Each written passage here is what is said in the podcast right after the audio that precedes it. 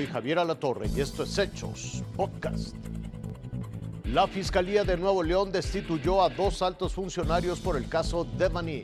El chofer que dejó a Devani en la carretera Monterrey-Laredo da su versión de los hechos, los planes del gobierno federal para enfrentar la inflación.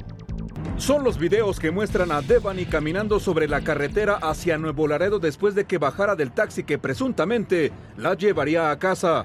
Se le ve por el camellón, cruzando hacia los terrenos de una empresa de transportes donde según la Fiscalía de Nuevo León nunca entró. Luego, la joven entra al motel donde 13 días después la hallarían sin vida. La investigación señala que Devani caminó en círculo siguiendo la pared de la construcción.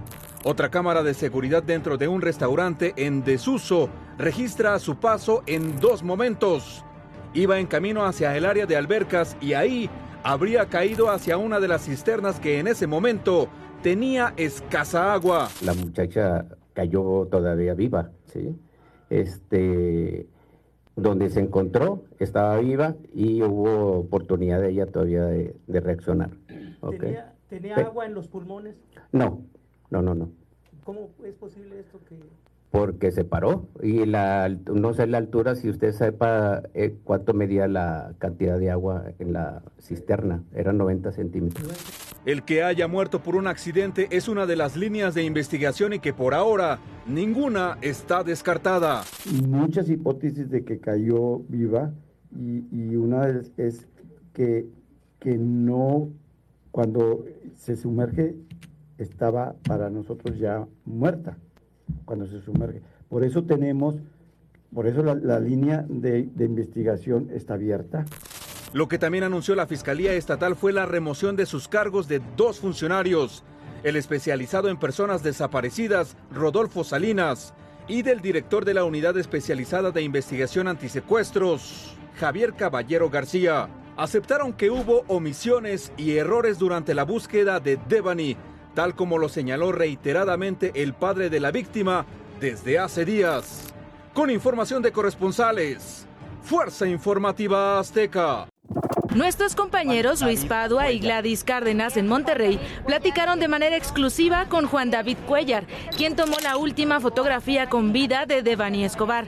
La conoció cuando una de las amigas de Devani solicitó el servicio de transporte por aplicación. Al llegar al lugar, dos amigas abordaron la parte de atrás del automóvil y Devani subió adelante. Ellos me, me contactaron por medio de la aplicación. Yo la llevé a San Nicolás, rumbo a las quintas de la PGR. Este, me pide, una de ellas me, pide mi número para contactarme después. Ya después me, me, mencionan que si les puedo facilitar mi número pues para regresarlas después de la fiesta. Yo les comento que sí, siempre y cuando pues yo anduviera cerca de, de donde fue el lugar de la fiesta. Y al momento de que, de que yo empiezo mi recorrido, me dice que me espere yo me espero y en eso pasan las amigas junto con otros chavos que, estaban ahí en la fiesta.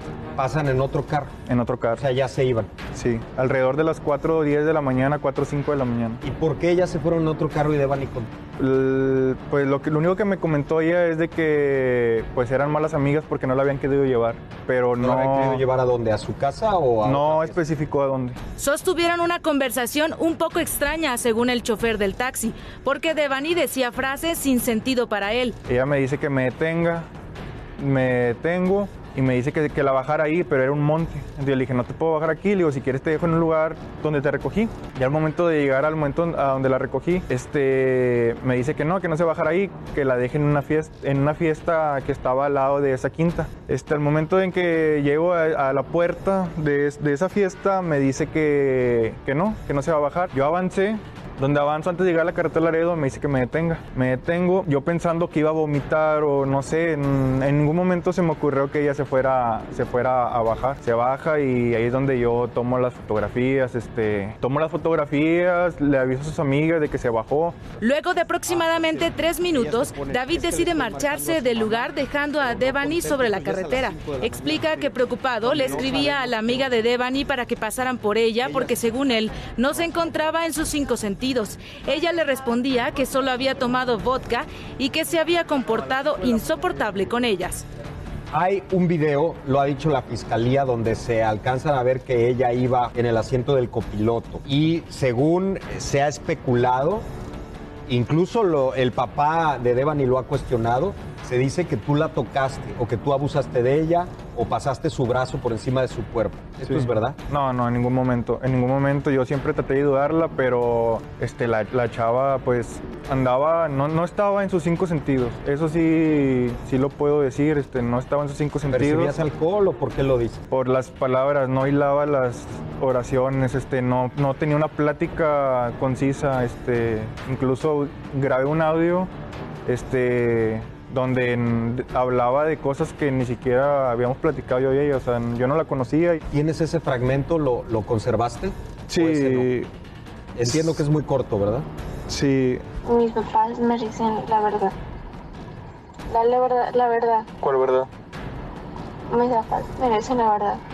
Juan David asegura que en todo momento quiso ayudar a Devani, que las acusaciones del padre de la joven ya le han causado problemas laborales y familiares. Cerró la entrevista diciendo que se encuentra disponible para cualquier solicitud de la fiscalía con la que ha colaborado, ya que han cateado su casa y su carro. Sin embargo, él está sin poder trabajar desde hace tres semanas cuando todo esto comenzó. Fuerza Informativa Azteca. Hasta aquí las noticias, lo invitamos a seguir pendiente de los hechos.